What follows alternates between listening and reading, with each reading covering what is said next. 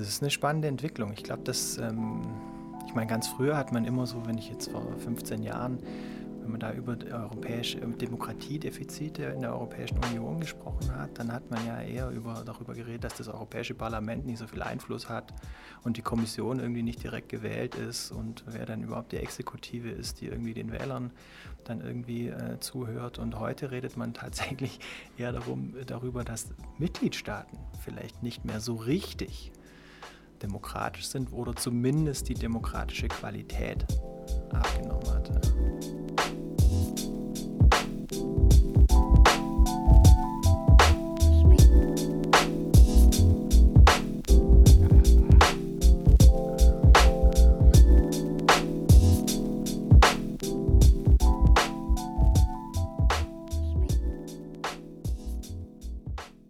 Ja, hallo und herzlich willkommen zur nächsten Folge Eine Stunde mit. Dieses Mal mit Herrn Professor Adam, der neu an unserer Uni jetzt berufen wurde. Und heute wollen wir mit ihm sprechen über die verschiedenen Themen. Zum einen wollen wir ihn erstmal kennenlernen. Wir wollen darüber sprechen, über sein Forschungsgebiet, seinen Lehrstuhl und die Lehre. Wir wollen aber auch sprechen über Moral, die Europäische Union und viele weitere Themen. Erstmal da vielen Dank an alle, die ähm, vorneweg Fragen eingereicht haben. Das ist immer super hilfreich in der Vorbereitung. Und ja, damit herzlich willkommen bei uns im Studio. Ja, vielen herzlichen Dank. Ich habe ja gerade schon hier ein bisschen geschwärmt von dem Setting. Sie leben ja so ein bisschen meinen Jugendtraum hier. ja, das ist cool. Genau, das ist auch immer spannend, so was sich die Gäste zum Trinken wünschen. Heute haben wir passend zum Wetter Ingwertee und Räubusch-Tee trinken wir hier. Und äh, genau, da hätte ich direkt die erste Frage. So aus Ihrem Lebenslauf habe ich jetzt rausgelesen: Konstanz, St. Gallen, München oder Friedrichshafen. Was ist Ihr Lieblingsort davon gewesen? Also Konstanz ist tatsächlich immer noch mein Lieblingsort. Da wohne ich auch immer noch mit meiner Familie, jetzt eigentlich schon seit fast 20 Jahren ähm, mittlerweile. Und äh, ja, von daher, also so die Bodenseeregion allgemein, der süddeutsche Raum mit der Schweiz noch so ein bisschen eingepreist, da fühle ich mich schon sehr zu Hause. Aber auch Friedrichshafen, also es ist alles hier Heimat für mich. Ich komme ursprünglich aus Ravensburg, ähm, habe da Abitur gemacht, also von daher fühle ich mich hier sehr zu Hause. Das heißt, hat sie nie raus in die weite Welt gezogen, immer hier in der Heimat geblieben? Ja, doch, also so selektiv, immer mal für gewisse Abstecher. Ich habe die 11. Klasse mal ein Jahr in den USA gemacht, im mittleren Westen in Iowa. Ähm, bin dann während dem Studium mal ein halbes Jahr nach Brüssel, ein halbes Jahr nach Paris und im Masterstudium auch ein halbes Jahr nach London gegangen. Habe mal ein halbes Jahr in Berlin gearbeitet. Also so selektive Abstecher, die äh, will ich auf keinen Fall missen. Ähm, fühle mich aber jetzt hier doch sehr, sehr wohl. Und äh, was fanden Sie in Ihrem Studium besonders herausfordernd und spannend? Also was waren da die Bereiche? Ja, ähm, also tatsächlich habe ich mich immer und fühle mich immer noch sozusagen sehr zu den Fragen rund um Forschungsdesign äh, angezogen gefühlt. Also die vielleicht auch sozusagen die, die, die Grundmotivation oder das, was mich auch am, am, Studium so gefesselt hat, waren jetzt vielleicht nicht die, die intrinsische Politisierung, ja, sozusagen, dass ich sehr stark parteipolitisch oder so engagiert war. Das war eigentlich gar nicht so richtig der Fall, ähm, sondern ich habe mich sehr stark zu diesen analytischen Fragen hingezogen gefühlt. Also wie kann man wirklich eine Frage rigoros beantworten? Ja. Ähm, und das finde ich nach wie vor eigentlich das, was mich analytisch da am meisten reizt. Jetzt ist es ja hier an der ZU Ihre erste Professur. Wie ist das? Also müssen Sie jetzt nicht mehr kopieren? Wie können wir uns das vorstellen? Was ist das für ein Gefühl, wenn man jetzt hier Professor ist? Ja, kopieren muss ich Gott sei Dank schon lange nicht mehr. Ich äh, hatte äh, neulich mit Martin Elf geredet, der auch gemeint hat, als wir als Hilfskräfte angefangen hatten, also äh, zu der Zeit, wo eben Bücher kopieren mhm. noch wirklich ein, ein, Job war für Hilfskräfte, hat man auch so den großen und kleinen Kopierschein gemacht. Ähm, für mich ist es schon also spannend und äh, eine tolle Möglichkeit einfach. Also ich würde sagen, ich habe natürlich auch vorher schon echtes Glück gehabt, da auch in München in einem Team Assistent zu sein, wo ich sehr selbstbestimmt arbeiten konnte, aber jetzt mit einem eigenen ähm, mit einer eigenen Arbeitsgruppe, einem eigenen Lehrstuhl und jetzt auch einem eigenen Mitarbeiter sozusagen, mit dem Herrn Schmidt, äh, der vielleicht zuhört, den ich recht herzlich grüße. ähm, äh, ja, hat mir also fühle ich mich super wohl. Also ich freue mich Jetzt kennen wir ja Berufungsverfahren nur von der studentischen Seite. Wie ist es so als ähm, Anwerber auf so eine Professur? Wie, wie läuft das da ab? Also schaut man dann rum irgendwie auf LinkedIn oder keine Ahnung, wie findet man so einen Lehrstuhl? Wird man da angeschrieben? Wie kann man sich das vorstellen? Ja, es ist wahnsinnig nervenaufreibend, der okay. Prozess. Ähm, nee, also tatsächlich äh, darauf äh, stoßen tut man relativ automatisch. Eigentlich die meisten von uns haben wahrscheinlich diesen Newsletter der, des Deutschen Hochschulverbands abonniert und da wird eigentlich alles ausgeschrieben, was so ausgeschrieben wird. Das heißt, alle auf diesem Jobmarkt wissen eigentlich immer, was Sache ist. Dementsprechend viele Bewerbungen gehen dann auch meistens äh, ein. Also man hat da eigentlich nie das Glück, dass man irgendwie eine Ausschreibung gefunden hat, die sonst keiner gefunden hat. Äh, ja, und dann sind es relativ langwierige Prozesse. Ähm, das ja, wird wahrscheinlich auch für die studentische Seite klar. Ja. Also so von ja, Ausschreibung, Bewerbung, dann hoffentlich sozusagen die Einladung zum sogenannten Vorsingen, wie man das so ein bisschen informell nennt, ähm, diesen äh, Berufungsvorträgen. Bis zur Entscheidung können da schon auch mal anderthalb, zwei Jahre dann ins Land äh, gehen. Von daher relativ langwierige Prozesse. Jetzt haben Sie dann in dem Fall den richtigen Ton getroffen beim Vorsingen. Ähm, leider ist es ja so, dass bei uns an der Uni viele Dozierende und Erstberufene die ZU nur so als Startrampe für ihre Karriere nutzen und dann relativ schnell wieder weg sind. Haben Sie schon die nächste Uni im Blick oder bleiben Sie jetzt erstmal hier? Also ich, mein Plan ist auf jeden Fall, jetzt äh, hier zu bleiben. Ähm, das war da äh, tatsächlich auch im Berufungsverfahren so ein Punkt, der äh, angesprochen wurde. Und ich glaube, ich konnte dann doch auch irgendwie plausibel vermitteln, dass ähm, für mich das hier keine Notlösung ist, sondern ich einfach ähm, tatsächlich hierher kommen wollte. Einerseits sozusagen wegen der Region, aber auch andererseits, weil ich das hier für eine tolle Institution halte. Ja, wie ist denn da Ihr, als Anschlussfrage, wie ist denn da Ihr Bild von der Uni? Sie kennen Sie bis jetzt nur online oder waren Sie auch vorher schon mal hier, wo es noch in Präsenz stattgefunden hat? Nee, tatsächlich nur zu diesem Berufungsvortrag damals. Ähm, da war relativ äh, viel los. Das war mhm. oben am äh, FAB, ja. Äh, und äh, eben, da war so viel Energie und Dynamik da irgendwie da, aber da ist man auch an so einem Tag dann auch so ein bisschen verloren oder mit seinen eigenen Gedanken irgendwie unterwegs und selbst absorbiert.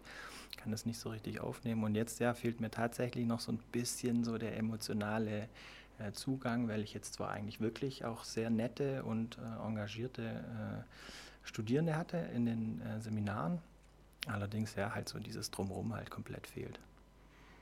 Und ähm Jetzt äh, eine ganz andere Frage. Hat jemand sucht einen Betreuer für seine Bachelorarbeit. Warum sollte man das bei Ihnen schreiben? Ach, da, das, also, da gibt es bestimmt auch noch andere gute Möglichkeiten. Ich glaube, äh, ich, äh, ich glaube, bei mir kann man das ähm, ähm, gut schreiben, wenn man darauf Lust hat, wirklich auch empirisch zu arbeiten dann bin ich eigentlich immer jemand, der eben auch, sage ich mal, äh, gerne versucht, Studierende auch auf Fragestellen zu lenken, die ich selber attraktiv und interessant finde. Nicht ganz uneigennützig, aber das, da profitieren meistens beide davon, weil ähm, dementsprechend, äh, sage ich mal, äh, betreuungsintensiv gehe ich das dann auch an, ja, um so in der Hoffnung, dass da halt dann auch was Interessantes dabei rauskommt. Also von daher muss man bestimmt nicht, aber ich denke, dass ich das eigentlich die meisten wirklich ganz so zufriedenstellend betreuen konnte. Genau, jetzt sind wir ja schon auf Ihren Forschungsschwerpunkt zu sprechen gekommen. Können Sie den vielleicht nochmal vorstellen? Also woran forschen Sie, an welchem Lehrstuhl sind Sie und genau. Also der Lehrstuhl ist der Lehrstuhl für vergleichende Politikwissenschaft, Schwerpunkt europäische Institutionen, also relativ breit gefasst. Das spiegelt sich dann schon auch so in der, in der Lehre wieder. Also da decke ich so die Bereiche ab, vergleichende Politikwissenschaft, Comparative Politics and Institutions, ähm, eben viel im PAIR, teilweise auch im SPE, Politikfeldanalyse und Comparative Public Policy oder im SPE, ähm, dieses Comparative Governance and Public Policy. In der Forschung, sage ich mal, habe ich ja so unterschiedliche ähm, äh, Standbeine. Ähm, also ein Bereich, in dem ich mich schon länger sozusagen oder in dem ich mich schon länger bemühe, ja, irgendwie aktiv zu sein, ist, da geht es um Implementationskonflikte im europäischen Mehrebenensystem. Also wir alle wissen so irgendwie, dass ja, manche Mitgliedstaaten besser und manche weniger gut irgendwie europäisches Recht einhalten oder ihren europäischen Verpflichtungen nachkommen und die Kommission dann immer wieder doch auch ähm, sozusagen Mitgliedstaaten an den EuGH verweist, ähm, indem sie eben sagt, das, das müsst ihr besser machen, das geht nicht, ihr verletzt ihr eure europäischen Verpflichtungen.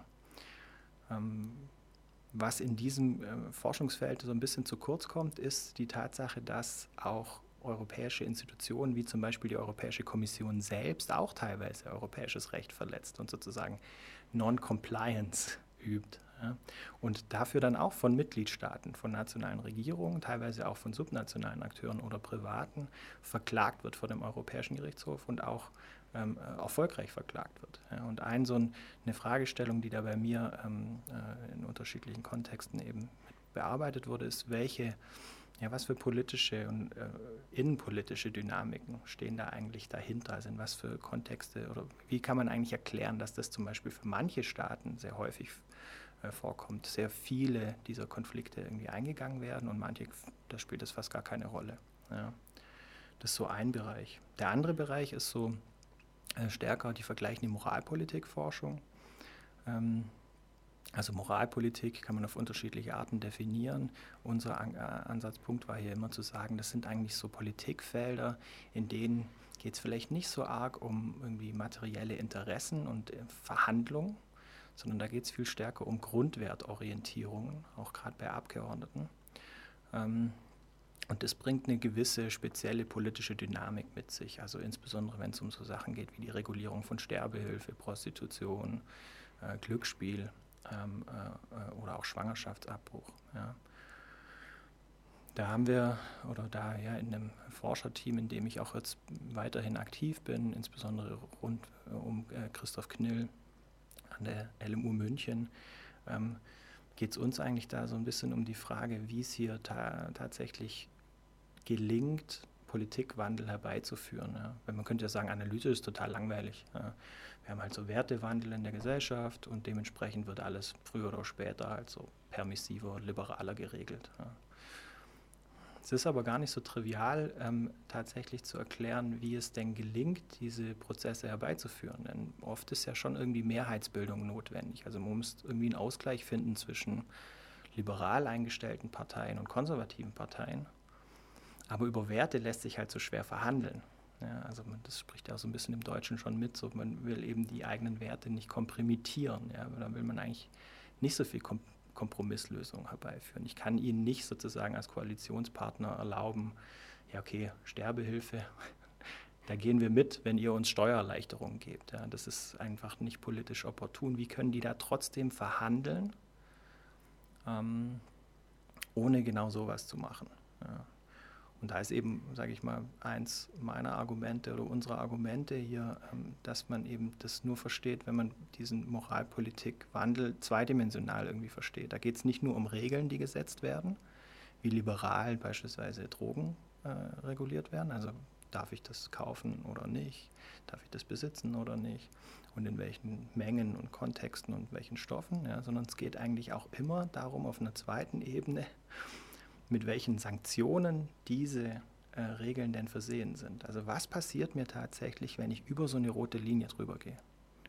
Haut man mir da komplett den Kopf ab? Ja, also Gefängnis, Todesstrafe, lebenslänglich, fünf Jahre Gefängnis oder ist das eigentlich eine Ordnungswidrigkeit? 20 Euro Bußgeld, was, was liegt da eigentlich an? Gibt es da überhaupt Strafen? Ja, und da unterscheiden sich sozusagen diese ähm, diese Liberalisierungsprozesse doch relativ stark. Und man kann eigentlich sehen, dass eben häufig dort, wo so Aushandelprozesse stattfinden müssen, diese zweite Dimension wahnsinnig wichtig ist. Ja. Man kann einerseits mitgehen oder muss akzeptieren, dass beispielsweise ein progressiver Koalitionspartner hier diese rote Linie, was möglich ist sozusagen, verschiebt. Beispiel Pornografie, was ist sozusagen hier alles irgendwie im legalen Spektrum anzusiedeln und wo ist die rote Linie?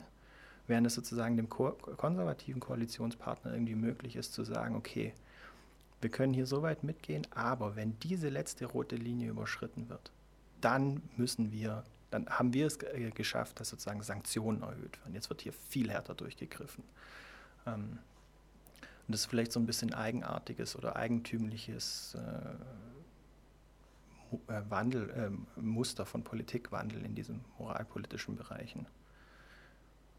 Genau. Oder, sage ich mal, was daran auch angrenzt, ähm, ähm, ist so ein bisschen die Frage, die uns da mich jetzt auch insbesondere jetzt in, in, in Zukunft ähm, und, und aktuell eigentlich ähm, berührt oder, oder umtreibt, ist, inwiefern staatlich, es staatlichen Behörden gelingt, Neutralität in einem zunehmend moralisierenden und moralisierten und polarisierten Umfeld einzuhalten. Ja.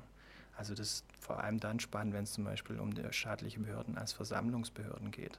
Ja.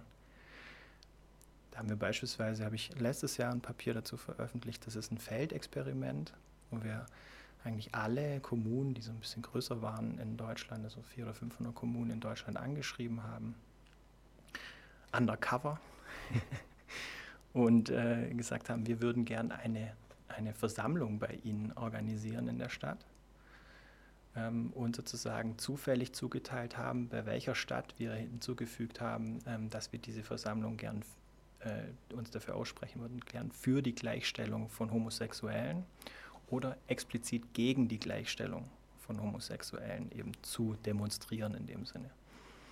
Ähm, und dann eben gesagt haben, wir haben hier verschiedene Fragen, wir wissen nicht so richtig, wie das funktioniert, bitte beantwortet uns diese Fragen und eben gucken, wie häufig geantwortet wird, wie gut geantwortet wird. Und man da tatsächlich schon auch sehen konnte, dass sozusagen eigentlich die Neutralität nicht unbedingt in allen Kontexten gewahrt bleibt. Also ob sie jetzt als Befürworter der Gleichstellung oder Gegner der Gleichstellung jetzt super Antworten bekommen. Das hängt auch ein bisschen davon ab, wo sie diese Anfrage stellen, wie katholisch der. Mhm. Das wollte ich gerade fragen, welche Regionen sind da besonders schwierig oder äh, legen da Steine in den Weg? Ja, also zwei moderierende Faktoren konnten wir da identifizieren. Katholizismus, also mhm. stark katholische Regionen sind, funktionieren hier deutlich anders als stark protestantische Regionen und sozusagen ähm, äh, konservative BürgermeisterInnen. Ja, spannend. Ähm, das heißt, Friedrichshafen wäre da nicht besonders gut geeignet für eine solche, so eine Demonstration. Ähm, jetzt la lassen wir nochmal auf das Buch zu sprechen kommen, das Sie 2019 äh, veröffentlicht haben, unter dem Titel Policy Accumulation and the Democratic Responsiveness Trap. Können Sie da eine Zusammenfassung geben? Was haben Sie herausgefunden und um wo, worum ging es genau nochmal? Ja, ich glaube, der zentrale Ausgangspunkt für das Buch ist eigentlich so ähm, eine, eine ähm, Zustandsbeschreibung oder eine, die Beschreibung von einem, nicht, ja, von einem strukturellen Wandel. Ja. Ähm, und, und der ist uns häufig gar nicht bewusst, glaube ich aber ähm, der dreht sich, kann mit verschiedenen Worten beschrieben werden, zum Beispiel so wie Regelwachstum ja, oder äh, Rechtswissenschaftler würden vielleicht sagen so an increasing volume of law. Also es gibt einfach immer mehr Gesetze, immer längere Gesetzestexte, immer dickere Gesetzesbücher, immer, immer größere Vielzahl an staatlichen Interventionen. Komplexere Policy-Mixe würden jetzt sozusagen ähm, Forscherinnen im Bereich Policy Design ähm, sagen. Es wird einfach Policies, Portfolios akkumulieren immer mehr Instrumente und differenzierte Regeln. Ja. Und das ist uns vielleicht gar nicht so richtig bewusst, weil, wir, weil das ein inkrementeller Prozess ist und wir da so ein bisschen sitzen wie der, Topf im, äh, wie der, wie der Frosch im, im Topf mit äh, sich langsam erwärmendem Wasser. Ja. Ihm ist das gar nicht so richtig klar, der springt nicht raus. Ähm, und wir setzen uns ähm, damit auseinander, was, äh, was das für Implikationen hat für ja, für legitimes Regieren in demokratischen Systemen. Ja. Und vielleicht auch hat es auch eine theoretische Implikation. Ähm, denn die Policy-Forschung erklärt allen voran Policy-Wandel. Das ist so die Königsdisziplin. Wir wollen Policy-Wandel erklären. Wir sagen, eigentlich geht es am Thema vorbei. Denn Wandel in dem Sinne, dass wir irgendwie hier ein paar Bauklötzchen haben und quasi eine neue Regierung ein gelbes Bauklötzchen herausnimmt und ein weißes Bauklötzchen einfügt, das ist eigentlich nicht das, was empirisch beobachtet wird, sondern empirisch beobachtet ist quasi, dass sie an das gelbe Bauklötzchen noch ein weißes drüber klemmen und ein grünes hinten hin und sozusagen eher sowas wie Layering betreiben. Ja. Wie stehen Sie dann zu der gerade aktuellen Kampagne von Ferdinand von Schirach, der sagt, wir brauchen sechs Grundrechte für Europa? Das ähm, würde ja, wo es eben genau darum geht, dass Gesetze so lang sind und nicht genau also halt sehr speziell in der Auslegung sind, sehr konkret und da in den Grundrechten, die sind ja sehr breit gefasst, um da eben gerade in Richtung Klimawandel und Gerechtigkeit und Datenschutz ähm, so sechs neue fundamentale Werte so festzulegen. Das ist ja dann eigentlich begrüßenswert, oder? Jetzt muss ich gestehen, mit der Kampagne bin ich gar nicht so genau vertraut. Ähm, aber grundsätzlich sage ich mal, ja, vielleicht. Ich, ich, kann kurz vielleicht dazu was sagen. Ja. Also er sagt zum einen, ein Grundrecht ist zum Beispiel, jeder Mensch hat ein Anrecht auf ähm, eine gesunde Umwelt und jeder Mensch hat Anrecht auf Datenschutz. Also sehr konkret, sehr runtergebrochen. Das wurde mit vielen, ähm, vielen Anwälten und so weiter so formuliert, dass es einfach, also quasi ein, einfache Sätze sind, die jeder versteht, weil das ist ja auch das Problem. So Gesetzestexte sind ja nicht zugänglich für jedermann und jede Frau. Und das fand ich eben so spannend, dass es da jetzt eine Bewegung gibt, wir brauchen ein klar formuliertes zum Beispiel Recht auf eine gesunde Umwelt oder wir brauchen ein Recht auf Datenschutz, was einfach so, so ist, dass man dann in den Gerichten das eben dann neu auslegen kann, diskutieren und verhandeln muss. Also meine Vermutung wäre, dass das in keinster Weise dazu führt, dass diese Akkumulationsprozesse nicht stattfinden. Denn sie müssen das ja immer irgendwie spezifizieren und in verschiedenen Bereichen dann konkretisieren. Daher kommen ja auch sozusagen diese, daher kommt diese Akkumulation dann tatsächlich irgendwie auch zustande. Ähm, also ja, dann haben sie ein Recht auf gute Umwelt.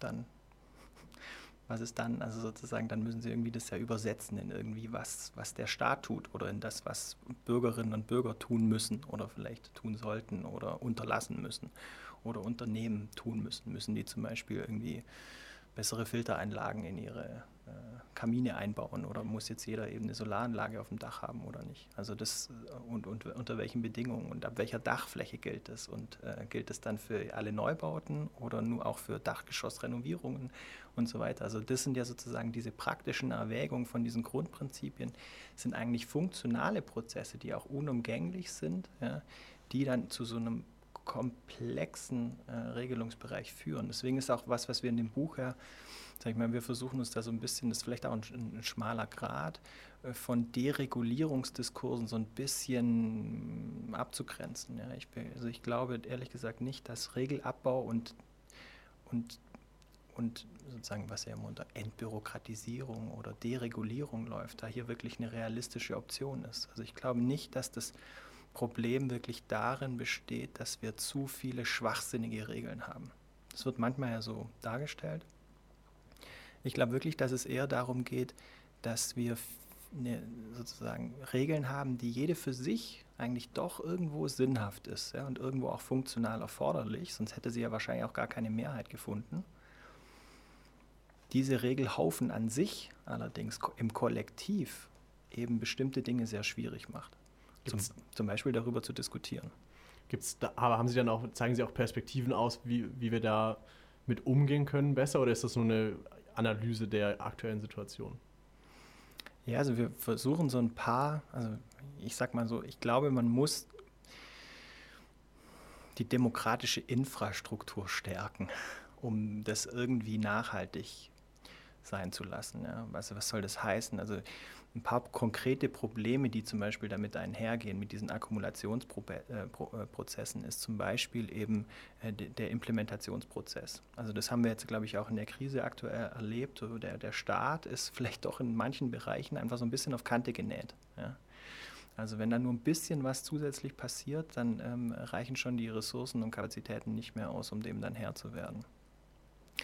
Das hat auch was damit zu tun, dass wir in fast allen Bereichen so der Vollzugsverwaltung einfach immer mehr zu tun haben, weil diese neuen Policies kommen ja auf die alten Aufgaben hinzu, die auch schon erledigt werden müssen. Und wenn Sie sich mal angucken, wie viele Leute im öffentlichen Sektor tatsächlich diese Aufgaben erfüllen, dann sind das eigentlich nicht viel mehr als früher, eher weniger in, äh, in bestimmten Bereichen. Ähm, das mag durch die Digitalisierung zum Teil kompensiert werden können, aber in vielen Bereichen dann eben auch nicht. Ja. Und so kommt es eben zu einer selektiven Implementierung oder auch zu einer, sage ich mal, problemhaften Implementierung, ähm, die man zum Beispiel demokratische Infrastruktur dadurch verbessern kann, indem man eben vielleicht die vertikale Verknüpfung von Regelnsetzern und Regelimplementeuren eben irgendwie besser macht und da dann eben auch dafür sorgt, dass sozusagen, wenn ich hier zum Beispiel an Landratsämtern neue Aufgaben verteile, ich auch zwingend erforderlich dann die äh, sozusagen diesen zusätzlichen Erfüllungsaufwand oder diese zusätzlichen Aufgaben ähm, über neues Personal kompensiere. Ja, das ist so ein Bereich. Ähm, vielleicht kommen wir das in den anderen auch noch. Mhm. Ähm, ja, lassen Sie uns nochmal auf den Themenkomplex Moral äh, zurückkommen. Da äh, würde ich Sie fragen wollen, ob Sie glauben, dass wir in der Zeit des Hypermoralismus leben. Also vielleicht zur Begriffserklärung kurz. Ähm, so moralisch handeln wurde uns ja allen von klein auf beigebracht. Und irgendwie ist jetzt, sagt zumindest der, der Philosoph Alexander Grau, daraus die Hyper Hypermoral geworden, so die Leitideologie unserer Zeit, die noch mehr gesellschaftliche Spaltung eben fördert, weil, also kann man jetzt äh, verschieden zu ihm stehen, er ist eher im konservativen äh, Spektrum, so zuzuordnen, aber er sagt halt eben, dass äh, Moral so eine meinungsbildende Monopolstellung eben einnimmt, die alle anderen rationalen Erwägungen, also sei es jetzt technisch, wissenschaftlich oder ökonomisch, komplett aushebelt. Also Beispiel Atomkraft, wenn man, dass man da nicht mehr auf äh, Fakten basiert diskutieren kann, sagen wir technisch oder ökonomisch, weil es einfach durch die Moral ausgehebelt wird. Würden Sie dem grundsätzlich zustimmen? Weiß ich nicht, aber also ist auf jeden Fall spannend. Also diese Argumentation, oder dazu gibt es schon auch Theorien in dieser empirischen Policy-Forschung, die sich mit Moralpolitik auseinandersetzt. Also mein Zugang war jetzt zu Moralpolitik, das ist irgendwie vom Politikfeld her definiert. Prostitution ist Moralpolitik. Ja. Es gibt ganz andere Forscher, die sagen, das ist kompletter Quatsch, das macht gar keinen Sinn, so vorzugehen. Die würden sagen, immer dort, wo moralisch diskutiert wird, ist es Moralpolitik. Und dann kann das sozusagen in der Rentenpolitik genauso sein wie in der Atom- oder Energiepolitik, wie in der Corona-Politik oder überall. Ja. Also die Form des dominanten Diskurses ist da irgendwie relevant. Und da gibt es ich glaube, es ist Meyer 1999. Ich glaube, das Buch heißt irgendwie Sex, Drugs and nicht Rock'n'Roll, aber so ähnlich. Ja. Das ist wahrscheinlich ein Hotseller in der, in der Bibliothek. genau. Ähm, der macht eigentlich genau dieses Argument und sagt, äh, insbesondere was ähm, Strafrecht angeht, ist es eigentlich sozusagen eine politische Einbahnstraße, wenn hier stark moralisiert wird. Also wenn wir sozusagen diskursiv in so einem Diskurs sind, The Politics of Sin, ja, also wo sozusagen nur eine Seite als legitim erachtet wird und sich eigentlich sozusagen die Gegenposition, die hypothetische Gegenposition als komplette Sünd, als sündhaft, als völlig unmoralisch, als völlig daneben ähm, äh, dargestellt wird. Ja. In so einem Kontext ähm, wird sozusagen eigentlich der regulative Status quo immer restriktiver. Der kann sozusagen nicht in die, in die äh, liberalere Richtung gehen. Ja. Weil wer steht schon auf für Sünde? Ja. Also beispielsweise so ein ganz heikles Thema, was jetzt auch aktuell war, Kinderpornografie. Ja. Kann man sich irgendwie vorstellen, dass irgendein Abgeordneter aufsteht und sagt, wir müssen da irgendwie einen anderen Umgang dafür, damit finden, als jetzt zum Beispiel ähm, sozusagen einfach immer nur Strafen für hm. Vergehen zu erhöhen, ist eigentlich fast nicht vorstellbar. Es ist halt, so denke ich, eine, so eine entspannte rhetorische Ausgangsposition, wo man eben so alle Gegenargumente quasi im Keim erstickt, weil eben das moralisch eben so argumentiert dann wird. Ja, ich glaube, was, was ihnen sozusagen politisch gelingen muss, um davon wegzukommen, ist eben, was der dann eben äh, nennt, dass man irgendwie die Umverteilung von Werten, also einen legitimen anderen Wert dagegen setzen ähm, ähm, muss ja, und dann eben irgendwie klar machen muss, inwiefern es hier sozusagen ja einen Wert gibt, aber vielleicht einen anderen im Konflikt stehenden Wert und der besser aufgelöst werden kann oder dem man besser gerecht wird, wenn man zum Beispiel eben jetzt doch anders vorgeht. Ja. Also dann kommen sie sozusagen in einen politischen Konflikt, auch rhetorisch, und dann sind sozusagen je nach Mehrheiten dann auch unterschiedliche Aspekte oder unterschiedliche politische Entwicklung, regulative Entwicklung dann auch möglich. Also von daher glaube ich schon, dass, ähm, also wenn sich das durchsetzt in einem bestimmten Politikfeld, ein stark moralisierter Diskurs, ja, dann ist das im Endeffekt eine politische Einbahnstraße, die, die dann nur schwer aufzulösen ist oder wo es sozusagen schwer ist, dann nochmal so gegengeleitete Reformen einzu, einzuleiten. Aber führen wir im Moment nicht schon viele moralische Einbahnstraßen? Also sagen wir mal, Auto, äh, Verbrennungsmotor, Fleisch, Flugreisen. Also es ist ja, sind das nicht alles moralische Einbahnstraßen, wenn wir jetzt sagen, irgendwie dieses, wie hieß es nochmal, Flugscham oder, oder so ähnlich, genau, das sind ja alles so eigentlich moralische, wo, wo man jetzt nichts dagegen sagen kann, auch wenn es eigentlich, natürlich ist, okay, unter dem Aspekt des Klimawandels und so weiter, aber es gibt ja legitime Gegenpositionen zu diesen die wir uns bewegen. Ja, da würde ich, also jetzt vielleicht so aus dem hohlen Bauch aus, aber noch ein ja. bisschen unterscheiden. Deswegen habe ich jetzt vielleicht dieses vielleicht drastische Beispiel der Kinderpornografie mhm. genutzt. Weil ich glaube, da wird es richtig deutlich, ja, dass es da keine, keine legitime Gegenposition gibt, obwohl man vielleicht auch darüber streiten könnte. Ja. Ähm, ich würde fast denken, dass bei vielen anderen Bereichen, wie was zum Beispiel Klima angeht, das eher Teil der politischen Auseinandersetzung geworden ist, dass man sagt, das ist ja alles so moralisierend und ich darf ja jetzt gar nichts mehr sagen. Mhm. Aber eigentlich ist das schon Teil des Diskurses, diesen Gegenwert irgendwie darzustellen. Sagen, ist doch ein klarer Gegensatz zu, klar können wir damit den Planeten retten oder Menschenleben retten, aber individuelle Freiheitsrechte. Mhm. Ja, und das ist ja auch legitim, das sozusagen dagegen zu setzen. Aber äh, ich, also da würde ich eher sagen, sozusagen, die, die, die, dieser Vorwurf der unangemessenen Moralisierung ist Teil des Spiels, also ist Teil der Auseinandersetzung. Mhm. Ja, lassen Sie uns gerade beim Themenkomplex Werte bleiben. Da habe ich auch noch mal ein spannendes Zitat vom äh, Soziologen Hans Joas, der sagte, alle großen Kollektive neigen, wenn sie, wenn sie Werte herausbilden, auch zur Sakralisierung ihrer selbst. Also da ging es vor allem in dem Bezug auf die EU. Deswegen würde ich da jetzt auch den, den Wechsel hin zur europäischen Ebene machen wollen. Ähm, und vielleicht äh, noch was zum Zitat hinzu, dass mir dann musste ich daran denken an den Friedensnobelpreis 2012, der der EU verliehen wurde, ähm, um, unter dem unter der Prämisse eben dem erfolgreichen Kampf für Frieden und Versöhnung und für Demokratie sowie für Menschenrechte. Also das war die Begründung damals. Äh, und da musste ich irgendwie denken, dass, also es kam mir irgendwie ein bisschen heuchlerisch vor, wenn ich so an äh, Flüchtlinge denke. Also seit 2014 sind, äh, habe ich recherchiert, 22.000 Menschen mindestens im Mittelmeer ertrunken. Also wie passt das zusammen, dieses Sakralisierung ihrer selbst, so dieses so, wir haben diese Werte und wir kriegen Friedensnobelpreis, aber es ist nur innerhalb und gleichzeitig nach außen ist dieses Bild, es ist totale Spannung eigentlich, so ein Spannungsfeld dazwischen. Ja, aber ich glaube, das liegt so in der Natur der Sache und deswegen sind wahrscheinlich auch so diese äh, Selbstverherrlichung oder Verheiligungsprozesse halt auch so ein bisschen daneben. Also das kriegt man ja nicht mal als Individuum hin, sozusagen, ohne diese Widersprüche und Spannungen zu leben.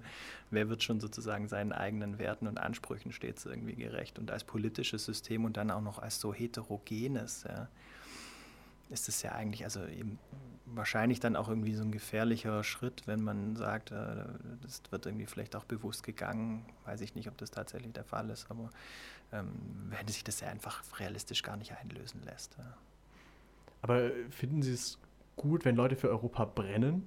Also so, wenn man sagt, ist, oder ist es einfach nur, also gibt es überhaupt so Politiker, die wirklich für Europa brennen, oder ist das nur so ein Stilmittel in einer guten Sonntagsrede, zu sagen, mehr Europa, mehr das? Also ist das also ich glaube schon, dass es Politiker gibt, die und Politikerinnen, die, die dafür brennen. Also ich habe auch das Gefühl, in Seminaren zum Thema EU treffe ich durchaus auf Studierende, die wirklich sozusagen hier eine klare Vorstellung haben und für die das ganz, ganz wichtig ist. Ja.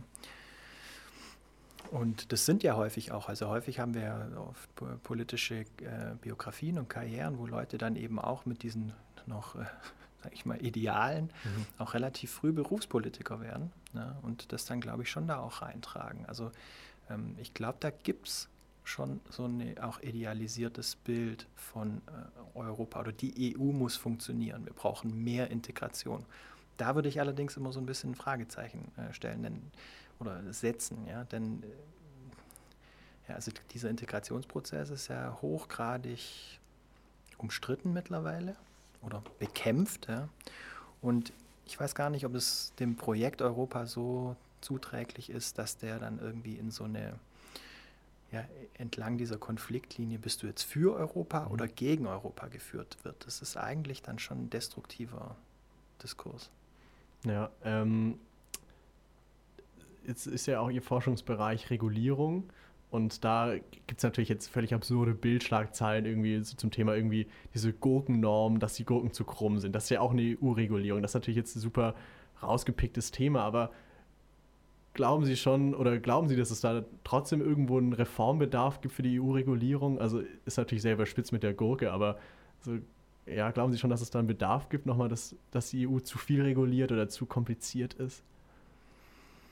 Also ich glaube, dass, dass alles komplizierter wird und sozusagen diese insbesondere so Produktregeln mhm. unheimlich mhm. absurd äh, kompliziert sind. Das ist bestimmt gar nicht so von der Hand zu weisen und das ist aber, glaube ich, auch gar keine Eigenheit von der EU, sondern hängt auch mit ein bisschen da zusammen, damit zusammen, was die halt dann tatsächlich macht.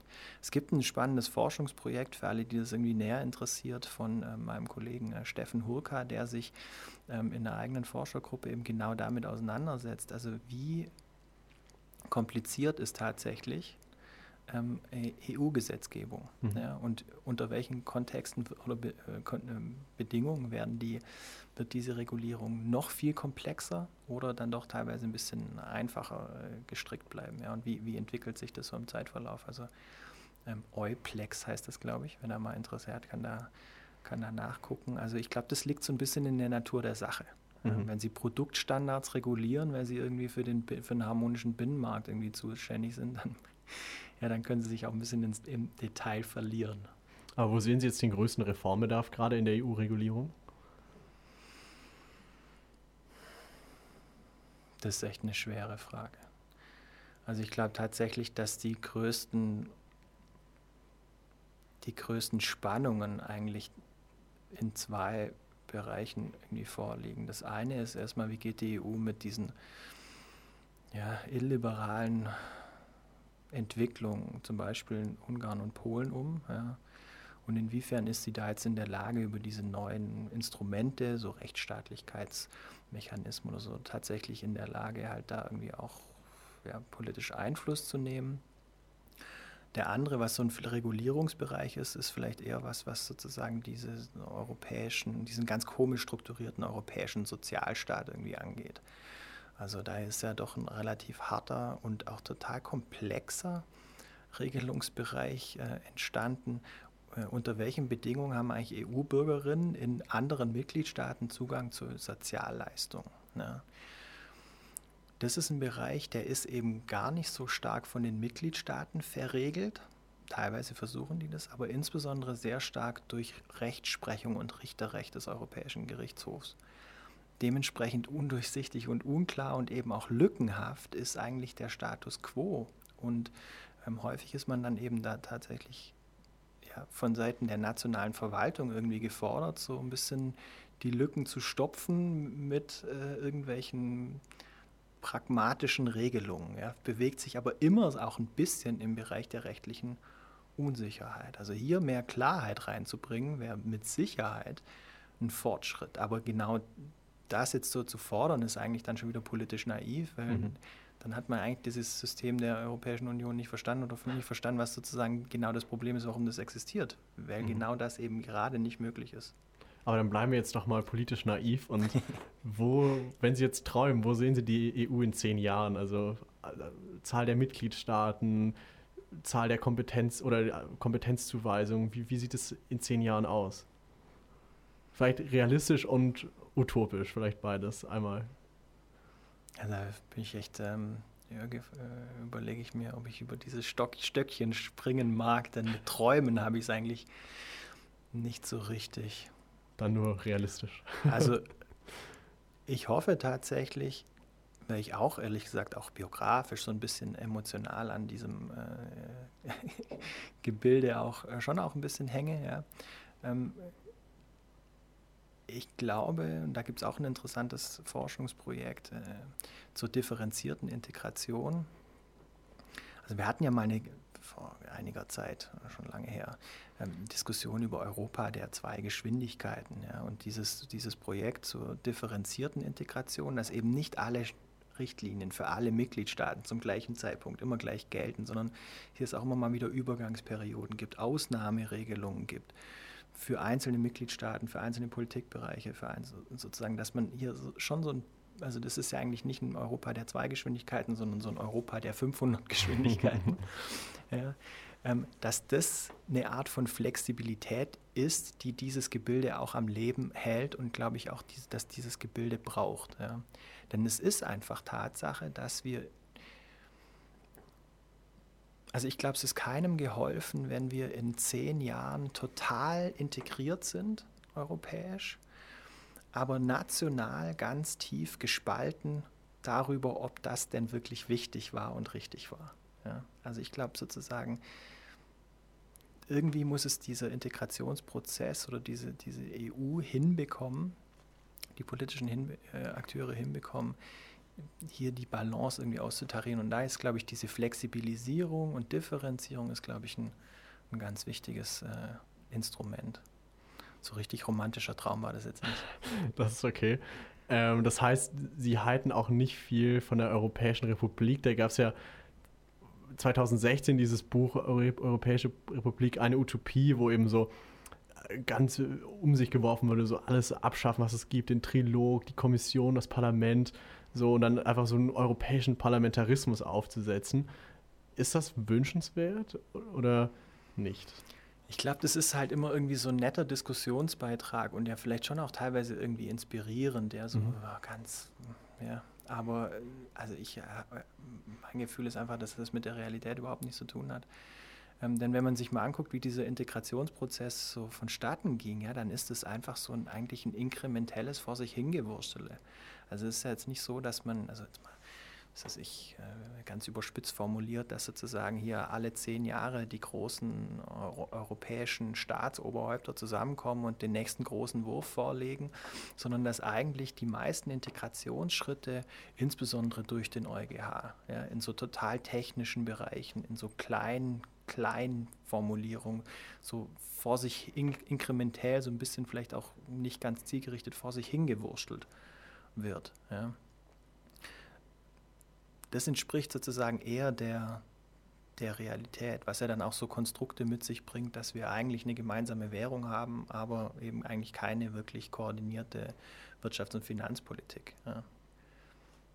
Und wir mit diesem Spannungsverhältnis dann irgendwie leben deswegen ist das ja auch eine Utopie. Deswegen war meine Frage, so ob das, ob das, ob es uns besser gehen würde, ob das wünschenswert wäre, dass wir das so schaffen, dass diese volle Integration. Also ich glaube, wenn da alle dafür sind und das alle toll finden, dann sind sie damit bestimmt besser dran. Wenn sie das durchsetzen gegen einen substanziellen Teil der Bevölkerung, die das völlig daneben finden, weil sie damit ja auch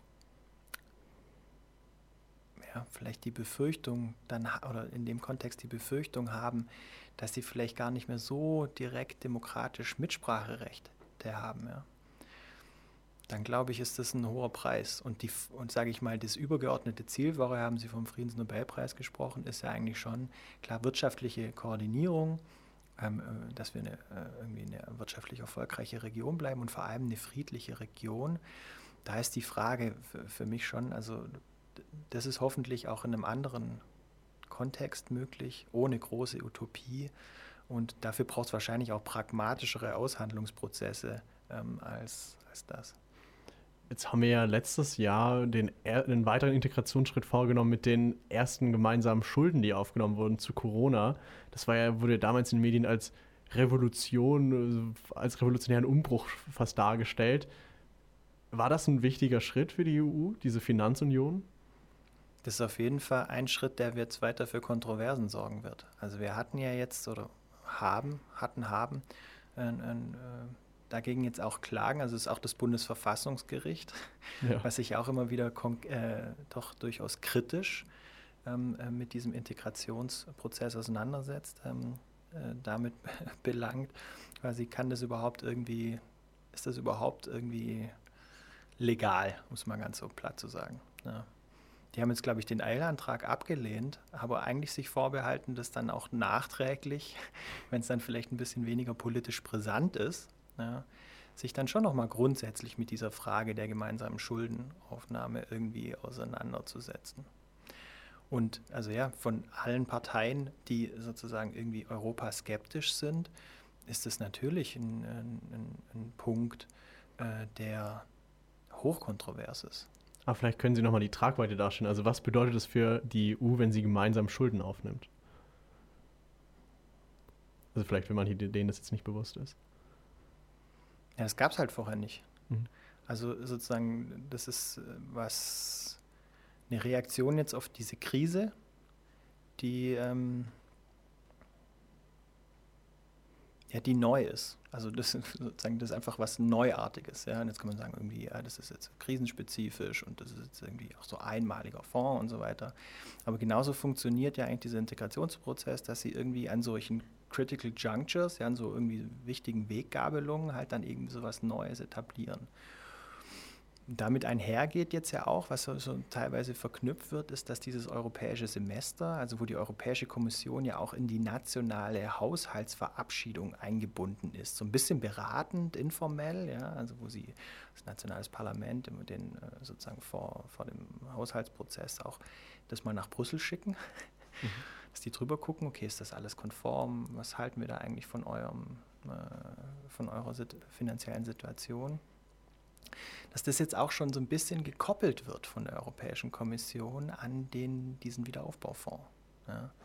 Dass man eben Deutschland jetzt auch schon mal, glaube ich, im Januar oder so äh, war es, schon mal auch darauf hingewiesen hat, ja, so richtig toll finden wir zum Beispiel euer progressives Steuersystem irgendwie nicht so richtig und ähm, und äh, euer Rentensystem ist, glaube ich, auch nicht ganz nachhaltig finanziert. Und da müsstet ihr vielleicht mal ein bisschen drauf gucken, insbesondere dann, wenn es um die Auszahlung äh, von Mitteln aus diesem Wiederaufbaufonds geht. Da, da könnte man vielleicht.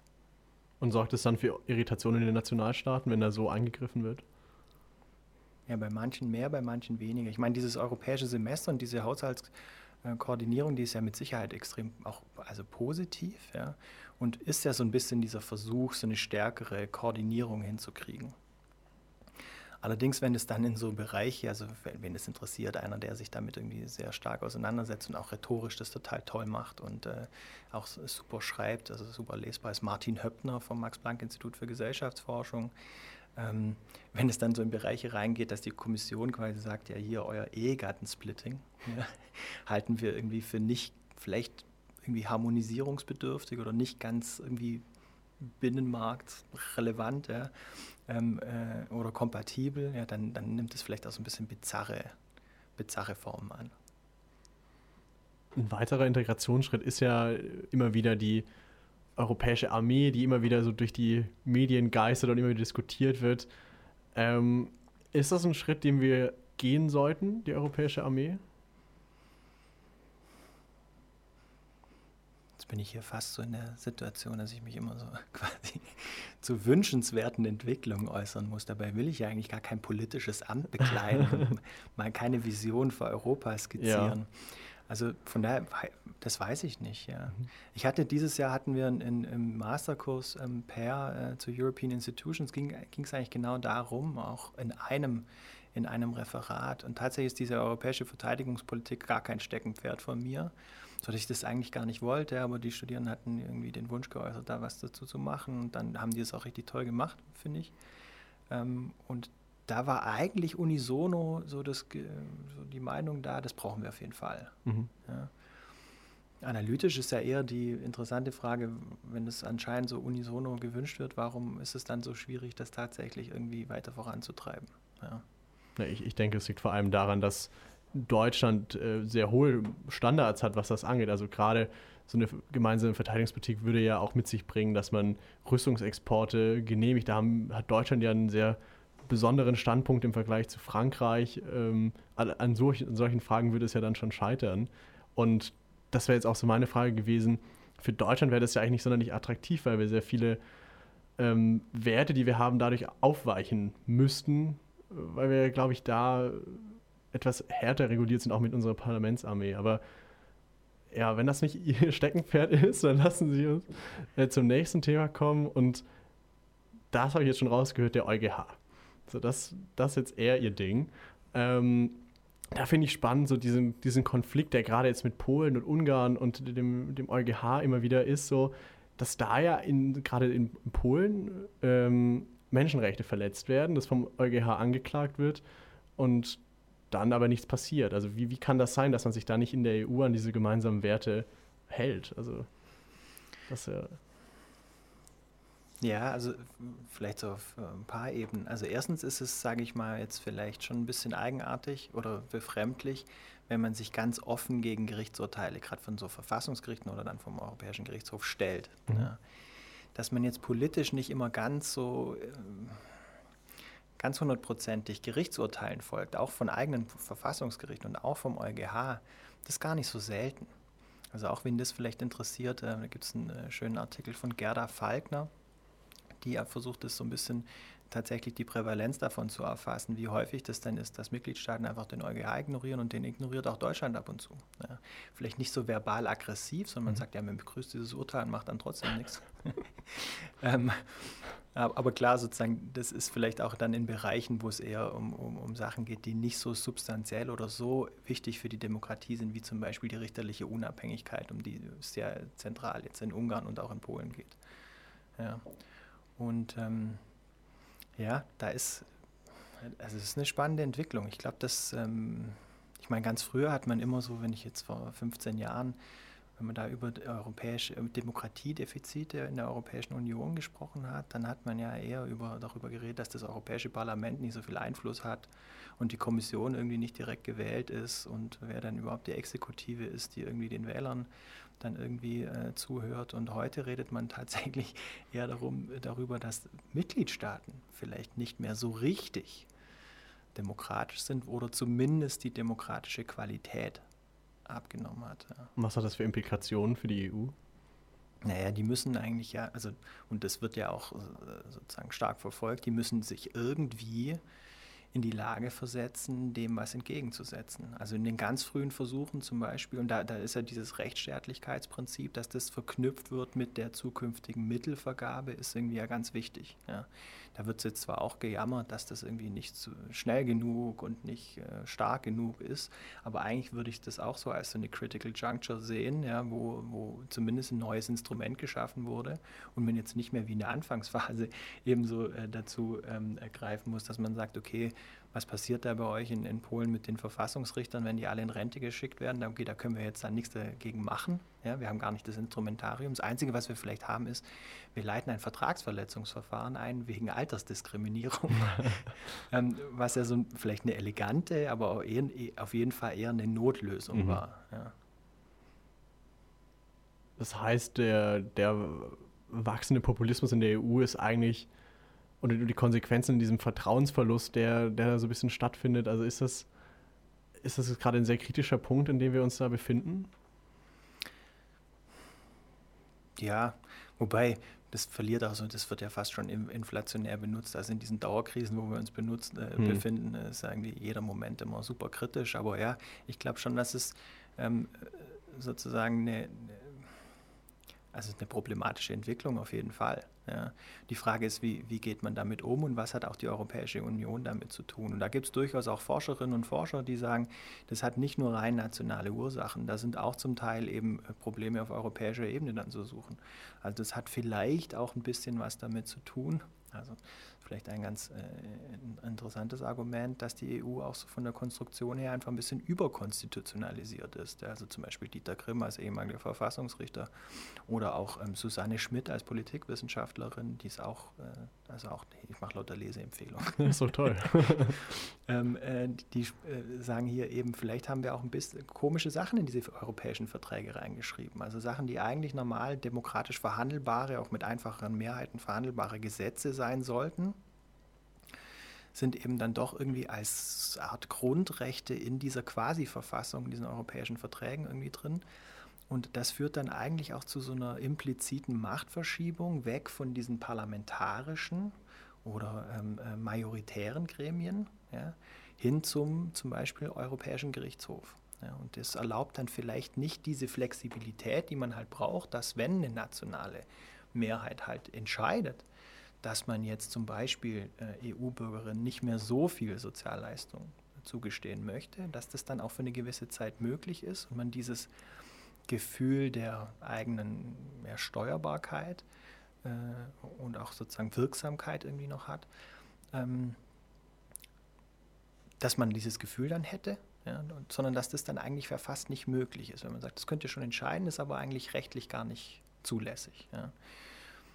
Das andere ist vielleicht auch auf europäischer Ebene ähm, äh, so eine Geschichte, dass, und da macht Daniel, äh, jetzt äh, lachen vielleicht alle, die bei diesem European Institutions Seminar mitgemacht haben, ähm, denn das war auch ein, ein, ein, Argument, was ich sozusagen da mit eingebaut habe.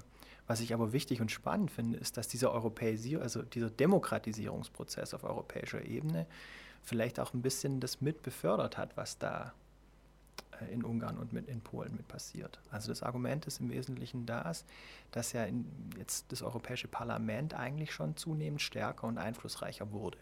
Ja, so. Das hat schon auch dazu geführt, dass diese Parteifraktionen im Europäischen Parlament ja auch irgendwie ja, mehr davon haben, tatsächlich irgendwie einheitlich abzustimmen. Und so zumindest argumentiert er, hat, hatte sozusagen insbesondere die EVP, also diese konservative ähm, äh, oder christkonservative ähm, äh, Fraktion im, im Europäischen Parlament, schon auch einen gewissen Anreiz, zum Beispiel Fidesz lange Zeit in dieser Fraktion zu halten und vielleicht auch so ein bisschen zu, ja nicht decken, das ist das falsche Wort, aber das alles so ein bisschen mitzutragen, weil die haben natürlich auch dann entlang dieser äh, Fraktionslinie dann immer bei allen anderen Fragen auch mit abgestimmt. Ja. Und man sozusagen auf diese Art und Weise, weil man eben von diesen nicht ganz reinen Demokraten auf europäischer Ebene dann auch politisch was hat, viel national mitträgt oder viel versucht hat, eben dann auch zum Beispiel eben ähm, äh, aggressiveres Vorgehen gegen Ungarn ähm, dann eben auch zu blockieren. Ja. so sagt er, hat eigentlich so diese Demokratisierung vielleicht ist auch ein bisschen gefördert, dass die EVP nicht viel früher aktiver und aggressiver auch zum Beispiel ein Vorgehen gegen Fidesz dann ähm, ähm, ermöglicht hat, sondern das eher ein bisschen blockiert hat für eine gewisse Weile. Da machen Sie ja gute Werbung für Ihre Kurse. Was kann man denn nächstes Semester bei Ihnen wählen? äh, gute Frage. Nächstes Semester habe ich im Angebot ähm, äh, Comparative Politics and Institutions. Das ist im Wesentlichen ja so ein vergleichender politikwissenschaftlicher Kurs auf Masterebene im PER. Dann ähm, äh, Politikfeldanalyse und Comparative Public Policy. Ähm, also wirklich so, was Regierungen tun, warum und welchen Unterschied das macht und da so ein bisschen mit meinem Felder Bias, Moral und Public Health Policies. Ja, ähm, äh, da wird es hauptsächlich ähm, darum gehen. Jetzt muss ich gerade überlegen. Ich glaube, ich muss noch was anbieten. Auch wieder die vergleichende Politikwissenschaft, mhm. glaube ich, im, im Bachelor. Und bei diesen fachlichen Perspektiven im, mhm. äh, darf ich mich dieses Jahr auch zum ersten Mal okay, spannend. einbringen. Jetzt zum Abschluss hätte ich noch gern von Ihnen drei unübliche Tipps fürs Studium? Also was, was können Sie da den anderen Studierenden mitgeben? Was, was sind so drei unübliche Tipps, die eurem Studieren helfen? Also unüblich. Naja, jetzt nicht äh, viel lesen, viel lernen und gute Noten schreiben, aber. Nee, tatsächlich glaube ich, ähm, also ich habe mal den Tipp bekommen, ähm, das war damals an der, an der LSI von so einem ja, älteren äh, Professor, sehr grauhaarig, ähm, der eben gemeint hat, so, ähm, also schlechte Studierende lesen nicht, ja, aber sozusagen richtig gute, ähm, gute Studierende und das, was sozusagen gute Studierende von Superstudierenden trennt, ist, dass die Guten, ähm, they overread and but underthink. Mhm. Ja, also manchmal ist es vielleicht auch gar nicht so schlecht, nicht so viel zu lesen, aber ein bisschen mehr darüber nachzudenken, was man tatsächlich gelesen hat, also anstatt zu denken, oh, ich muss diese vier Texte auf jeden Fall irgendwie in mich reinpressen. Ja, also das fand ich so insgesamt ähm, ganz gut und das würde ich auch recht unterstreichen. Ansonsten ist, glaube ich, ja, das Wichtigste ist halt, aber das ist auch super langweilig, ist halt eine gute Balance zu finden. Also mhm. ich glaube, wenn man das Studium nicht ernst nimmt, ist es schlecht. Aber das hatte ich jetzt eher den Eindruck, vielleicht kippt es hier auch manchmal ins Gegenteil. Ja? Also wenn man das Ganze zu ernst nimmt und den Spaß nebenbei äh, vernachlässigt, ist auch nicht so gut. Weil ich glaube, 50 Prozent, äh, also ein guter Teil ein guter Teil dieses Studiums und dem, was ein Studium so ausmacht, ist ja. das Sozialkapital, was man mhm. aufbaut. Freundschaften, Netzwerke, gemeinsame Erlebnisse ist ja auch einfach eine unvergessliche Zeit eigentlich für viele. Wobei es ich schon interessant finde, wie viele Leute dann gerade in dieser Zeit, die eigentlich so toll sein kann, schon auch wirklich kämpfen, weil eben doch viel Druck ist, ja, weil viel gemacht werden muss, weil man ja auch in so einer konstanten Überforderungssituation ist. Und ich glaube, ja, da muss man ab und zu auch so ein bisschen mal alle Viere gerade sein lassen. Das hört sich ja gut an. Das sind, ja, es ist natürlich gerade schwierig, so diese Balance zu finden, wenn man sich irgendwie den ganzen, ganzen Tag in seinem Zimmer einschließt, gefühlt, wegen Corona. Das ist, ich glaube, deswegen wird die Uni auch gerade ein bisschen sehr schulisch. Also ich habe irgendwie das Gefühl, dass es nur noch sich alles darum dreht, weil, weil nichts mehr anderes da ist. Aber deswegen hoffen wir, dass es bald wieder an den Campus geht nächstes Semester. Ich habe da gute Sachen gehört, so Campus-Eroberungspartys und so weiter. Da freue ich mich sehr drauf. Ja, dann sage ich danke, dass Sie uns hier besucht haben im Studio. Danke für die vielen Fragen, die Sie beantwortet haben. Auch wenn ich Sie da so ein bisschen in der Ecke gedrängt habe, so geben Sie mir Antworten auf diese, diese Fragen. Ähm, ja, und würde Ihnen das Schlusswort jetzt überlassen. Oh, ein Schlusswort. ja, also ich sage vielleicht einfach, ähm, äh, dass ich mich ebenfalls auf, wobei sind da auch Professoren zugelassen, klar. bei Campus-Eroberungspartys. Also ich würde diesen Campus eigentlich auch gerne demnächst mal erobern. Ja, cool. Dann äh, vielen Dank und vielleicht auf ein nächstes Mal. ja, ich danke. Super.